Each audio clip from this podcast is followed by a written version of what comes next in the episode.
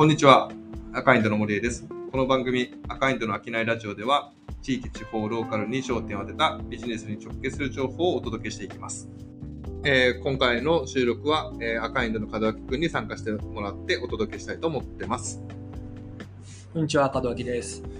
であのちょうど今、そういう意味だとお盆の前ということで、えっと、うちのスタッフも何人か休んだりしますけど、えーちょうどなんか街中も少しお休みムードかな、みたいな感じですかね。うんうん、そうですね。どっか行くんですか？夏いや、休み。僕はちょっと今回は、うん、家にいようかなと思ってますね。暑いんで。はい。じゃあ今日は、そんな あの門脇くんが、まあ、家にこもっている時間をちょっと使わせていただいて、えー、あと一つトピックを話したいなと思ってます。えー今回は、えー地域と空間というものをテーマに、えー公園について話していきたいなと思ってます。えーそれでは一つ目のトピックということで、えー地域と公園という形でお話を聞いていきたいなと思っています。えっ、と、まあまあ公園ということも話ですけど、最近門脇くんあの公園行きました？そうですね。わりかし毎週末行ってますね。えー、毎週行く？毎毎週って何やってるんですか毎週ちょっと言い過ぎたかもしれないですけど、うんうん先週だと、舞妓の、あの、神戸の舞妓の、あの、海辺の公園に行ってましたね。えそのそこが定番？他も定番、定番あ定番。になりつつありますね。えー、そこ何やってるんですか？そうですね。なんかやることは特になんかそこで何かやるってわけじゃないんですけど、うん。うーん、なんか椅子とか持って行って座ってお酒飲むみたいな、なんていうんですか、最近でいうチェアリングみたいなこうんとは、なんかアウトドアの流れでハマってますね。えー、それって一緒に行くのは、まあ、家族っていうか奥さんと行く？それと友達も含めて一緒に行っ僕の場合は妻が基本的にはあの一緒ですけど、まあ、友達もわりかしありますね。かうーん。それってなんかその公園で割とそれなんかそれは門脇君たちだけなのか割と周りの人たちものなんかやってんの？ちょっとあんまり最近公園行ってないから聞きたいなと思ったんだけど。はなんかよく見るのは本当キャンプで、うん、今でもキャンプとかそのバーベキューで家族であの行っていて、なんかお父さんが椅子座ってビールたらふく飲むみたいなのはよくあるんですけどうんうん。わり、かしなんか最近カップルで20代30代の人たちが、うん。あのチェアリングっていうんですか？そういう椅子持って何かしてるっていうのはリラックスみたいなのはあると思います。チェアリングって結構あれもう一般ワード？うーん、どうですかね、なんか最近、アウトドアの文脈で、まあ、本当に手軽なこう持ち運び用の椅子持って行って、うん。なんか野外で飲酒するみたいな文脈だとよく使われるとは思うんですけど、うん。まあ、アウトドアのギアとか、あとはそのアウトドアシーンが発達してきてるんで、うん。若干ブーム的なあうん。の感じはあるかなと思いますけどね。なるほど。なんか、けど別にそのなんかそこでバーベキューやるってとこまでいかないんだよね。そうですね、なんか本当にある種無目的で、ただ椅子となんか、わかんないですけど、お酒とか、うん。なんか人によっては読書してる人もいますけど、はいはいはい。なんか、なんか最近だと結構こうベランピングみたいな、あのベランダで同じようなことをするっていう、あのなんか、ブームというか、はいはいはい。そういうのもあるらしくて、今いろいろありますよね、アウトドアの定義。確かに。まあ確かに、そうね。なんか僕最近今度、あのー公園全然行ってなかったけど、なんかとりあえずベランダ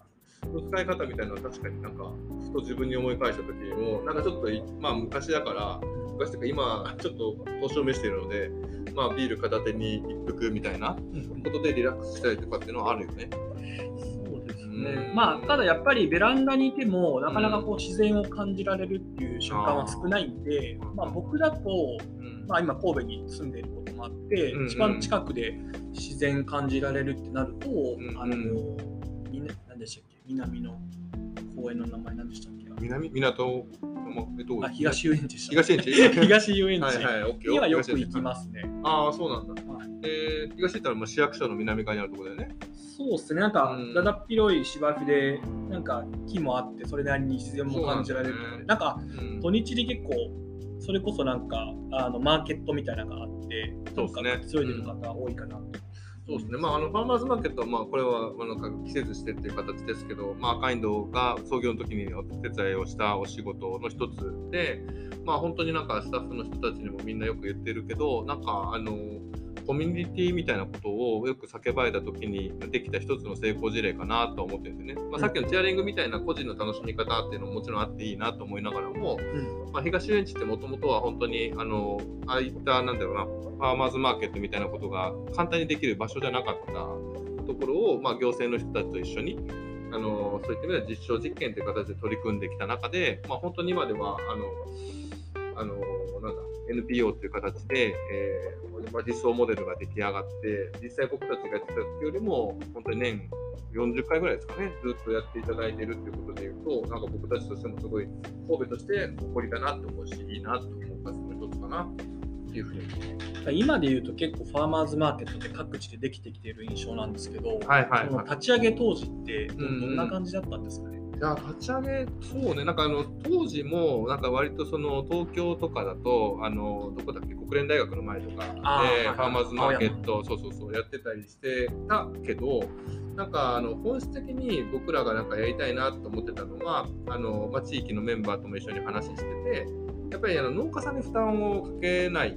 でかつだからだからあの本当にお昼までしか開催しないスタイルを取ったし、うん、あのそういった駐車場代みたいなことで出店するだけで結局お金かかっちゃうっていうモデルもやめようっていうことであの軽トラでそのまま入ってこれるようなモデルも提案して作ったしっていうことでいくと、なんかまあ、やっぱり海外のモデルっていうか、実装している海外のファーマーズマーケットのモデルに近いものを作ろうっていうところが、一つ起点だったのかなって思いますね。よくなんかあのイタリアとかフランスである朝市みたいな、あ、そうそうそうそうそれの民間でやってますみたいな流れは、あんまり確かに当時考えると珍しかったのかな。そう。なんかあの日本のそういう実証って割とこう海外のものをおしゃれに持ってきましたみたいな、うんうん、プロモーション的なところがどうしても色強いけど、まあ、僕たちがやるのはどちらかといえば本当にそういうちょっと本質的なといえばかっこいいけど、うん、なんかあの持続可能なといえば最近っぽいけど、うん、なんかちゃんと継続してみんなが楽しめるコンテンツを作っていきたいなみたいなことが多分初めだったし、うん、そういった意味で農家さんとかとも